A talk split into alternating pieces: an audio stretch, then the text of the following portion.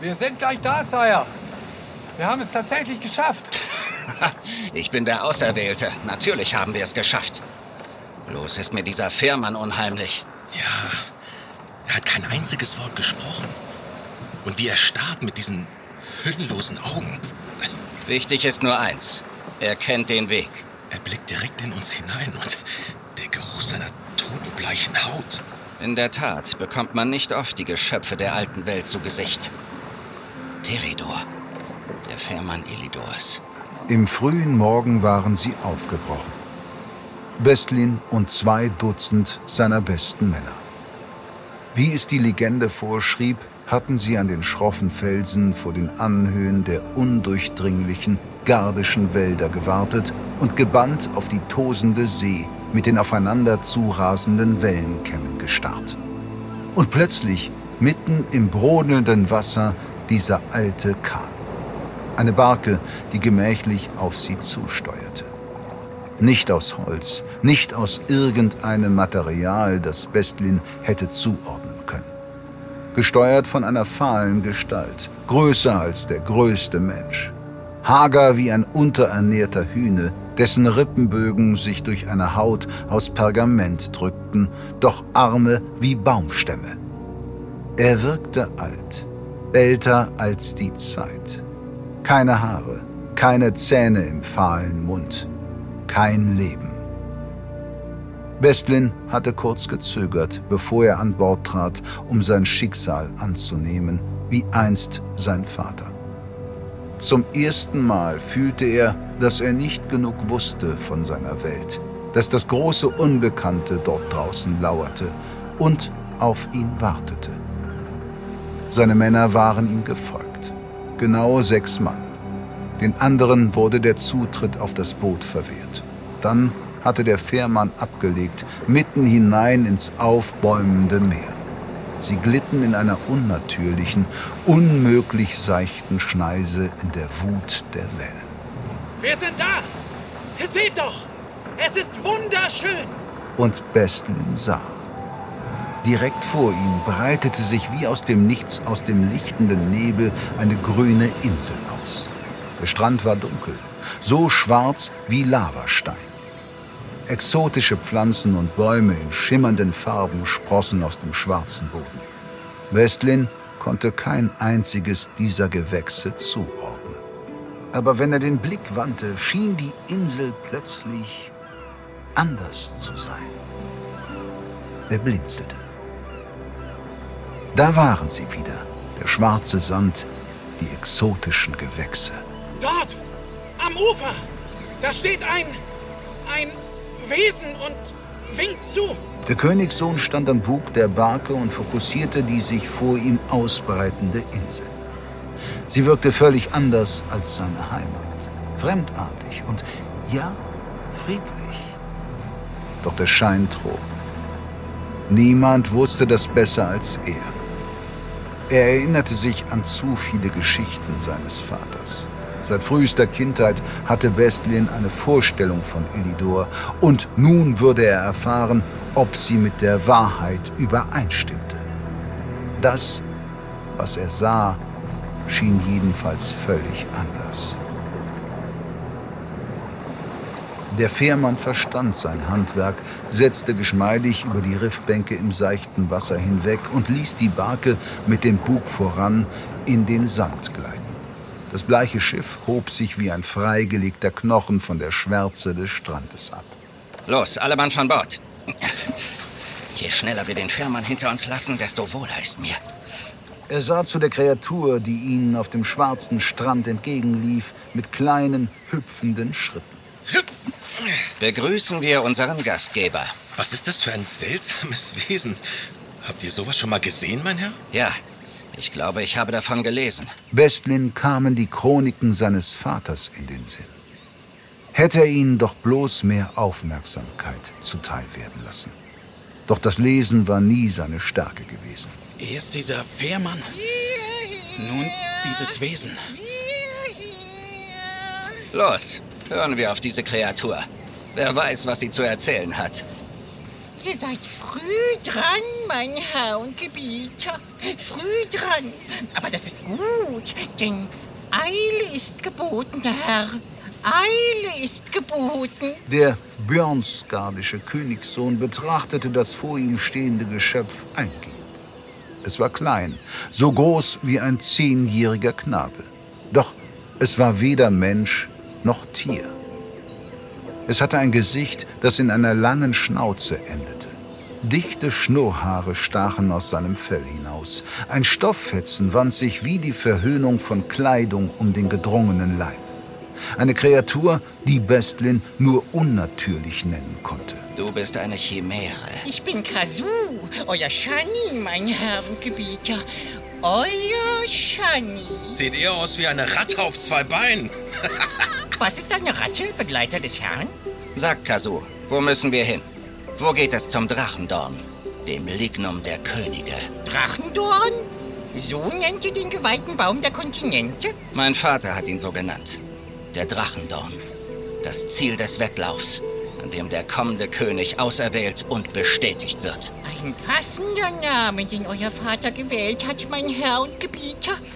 Der gefällt mir. Also, in welche Richtung? Der Weg ist weit, weit und gefährlich, mein Gebieter.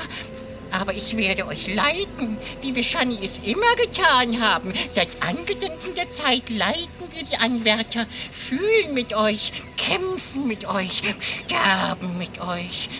Es sei denn, ihr, mein Herr und Gebieter, seid der Auserwählte, der den Wettlauf gewinnen wird. Natürlich ist er das, Rattenfratze. Wie kannst du es anzweifeln? Nicht. Wer weiß, wozu wir dieses Geschöpf noch brauchen. Oh, ihr werdet mich gewiss brauchen, mein Herr und Gebieter. Wir Shani wissen alles über diese Insel. Alles über euch, mein Herr und Gebieter. Wir Shani werden unser Leben lang auf die Ankunft unserer Herren und Gebieter vorbereitet. Es ist eine große Ehre. Du weißt alles über mich? Alles, was nötig ist, um euch dabei zu helfen, siegreich diese Insel zu verlassen. Also los. Nicht, dass wir unseren Vorsprung vor den anderen verlieren. Eile ist geboten, mein Herr und Gebieter. Wir haben keine Zeit. Die anderen sind schon auf dem Weg. Ja, sie sind auf dem Weg. Teronia braucht einen neuen König. Thronanwärter aus allen Teilen des Reichs machen sich auf, um am Wettlauf der Könige teilzunehmen. Ein Weg voller Gefahren und Verderben liegt vor ihnen, den nur der rechtmäßige Thronerbe überleben wird.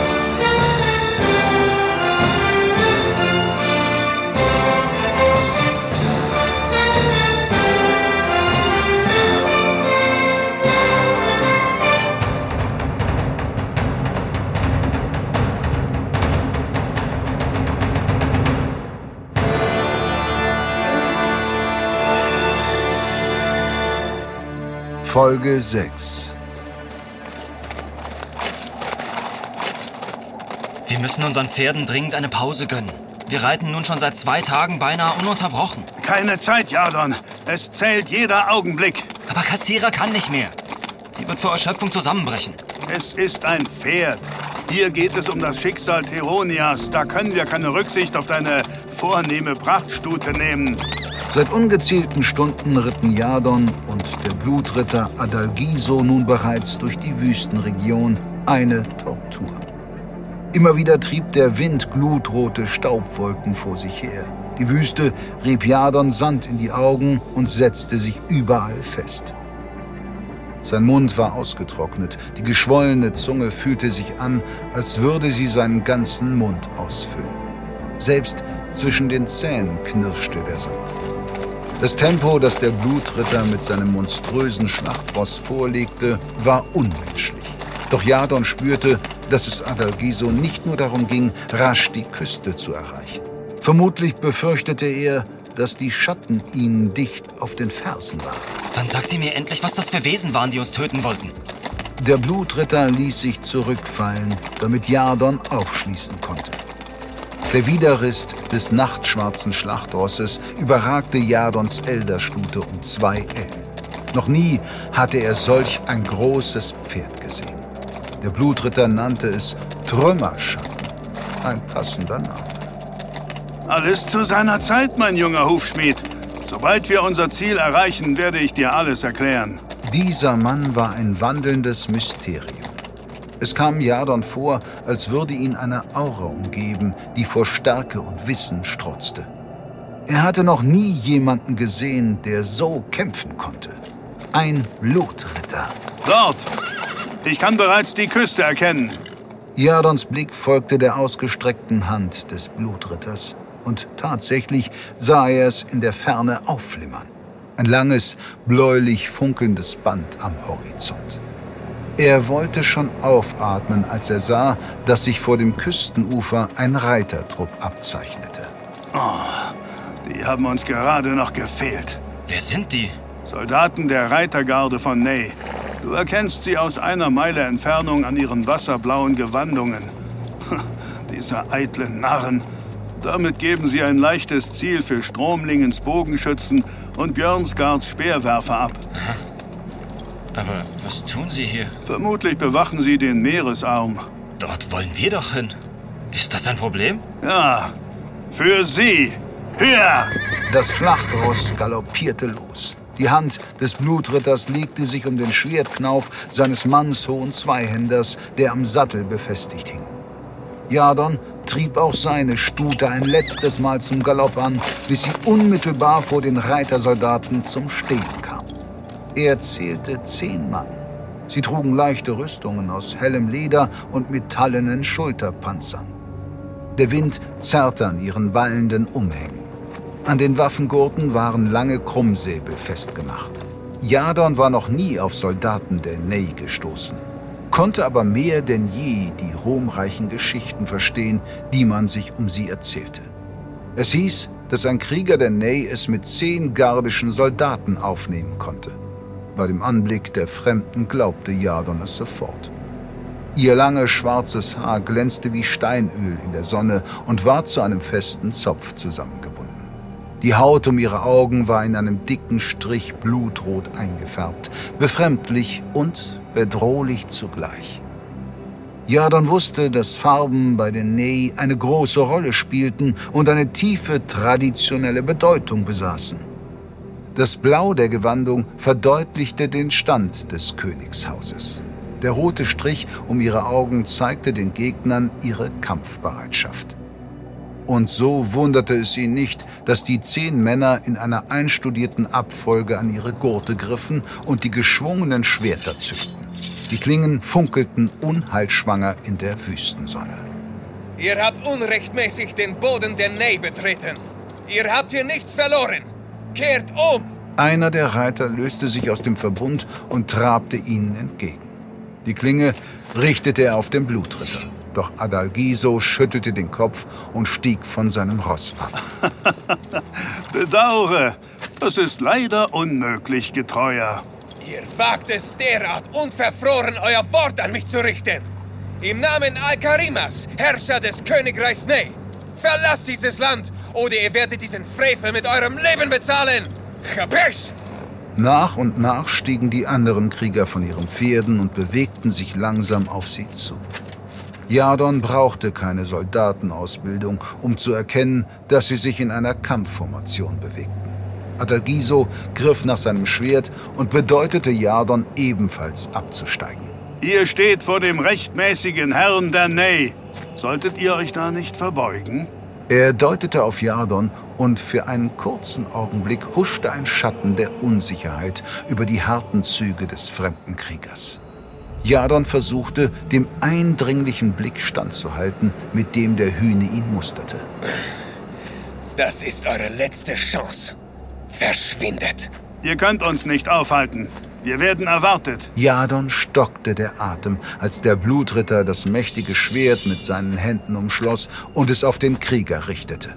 Begleitet von einem hämmernden Pulsschlag zog auch Jadon seine Waffe und stellte sich neben den Blutritter. Er konnte nicht verhindern, dass seine Hände zitterten. Euer Blut wird die Wüste Neis tränken! Es ging ganz schnell. Kaum hatte der Krieger seine Worte gesprochen, brachen die zehn Männer auf sie ein und bedeckten sie mit wüsten Hieben ihrer rasiermesserscharfen Klingen. Jadon konnte nur noch reagieren, wich den pfeilschnellen Attacken dreier Gegner aus, ohne selbst zum Zug zu kommen. Aus dem Augenwinkel sah er, wie sich die Schwertspitze des Blutkriegers in die Kehle eines Angreifers bohrte und dieser blutgurgelnd zusammenbrach. In einer schnellen Seitwärtsbewegung riss Adalgiso das Schwert aus dem Hals des Gegners. Dort, wo eben noch der Kopf des Kriegers war, sickerte nun ein Rinnsal dicken Blutes in den heißen Sandboden. Eure Wüste scheint durstig zu sein, Krieger der Ney. So wollen wir diesen Durst stillen. Wie ein wild gewordener Dreihornstier schoss Adalgiso nach vorn, wirbelte das Schwert über sich und zerschmetterte in einer harten Abwärtsbewegung den ledernen Brustpanzer eines Kriegers. Das Geräusch von brechenden Knochen drang an Jadons Ohr, während er weiter zurückgedrängt wurde. Seine Gegner lauerten nur auf einen Fehler in seinen Paraden. Jadon war stark und tapfer, doch in seiner mangelnden Kampferfahrung den Kriegern hoffnungslos unterlegen. Auch der Blutritter geriet unter Druck, als sich ihm zwei Krieger von verschiedenen Seiten näherten. Einer der Krieger hatte Jardons Abwehr durchbrochen und verpasste ihm einen Schlag auf die Schwerthand, so dass er seine Waffe fallen ließ. Wie aus dem Nichts trat etwas gegen seine Brust, wuchtvoll und hart. Jardon fiel zurück landete im harten, glutheißen Sand. Als er wieder zu sich kam und sich aufrappeln wollte, stellte sich ihm ein Schatten in den Weg. Ein Krummsäbel raste auf ihn zu. Intuitiv hob Jadon die Hand, um den tödlichen Hieb abzuwehren. Er schloss die Augen und spürte einen Schlag in seinem Inneren. Eine unerträgliche Hitze stieg aus den Tiefen seiner Eingeweide empor. Jadon schrie vor Schmerz und Wut. Ein heller Blitz zuckte hinter seinen Lidern auf.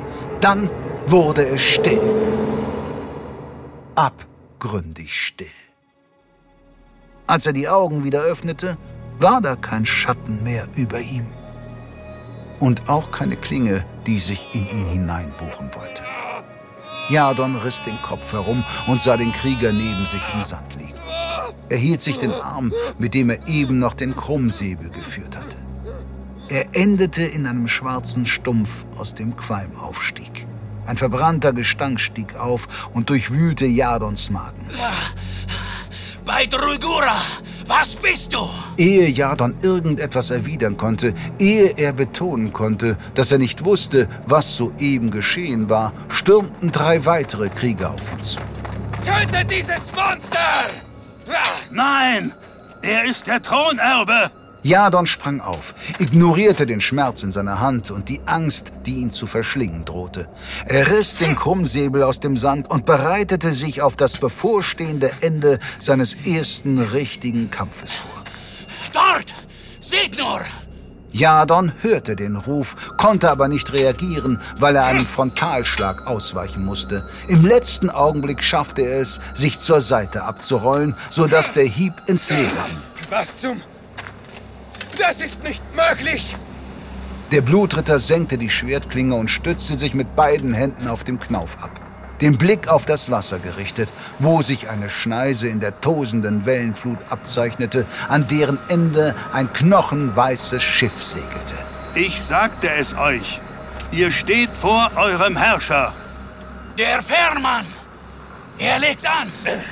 Wir müssen zurück. In den Palast. Unseren Herrn benachrichtigen. Das solltet ihr wohl tun. Benachrichtigt Dalim al-Karima. Teilt ihm mit, dass der Fährmann Ney erreicht hat.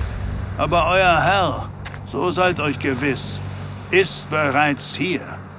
Ihr seht ihn vor euch und erkennt ihn nicht, weil ihr blind seid. Der Blutritter streckte seine Hand aus und zeigte auf Jadon. Er ist hier, um die ihm bestimmte Reise anzutreten. Für euch, für Ney. Die Prophezeiung erfüllt sich hier und jetzt. Wettlauf der Könige ist ein Podcast aus den Wake World Studios.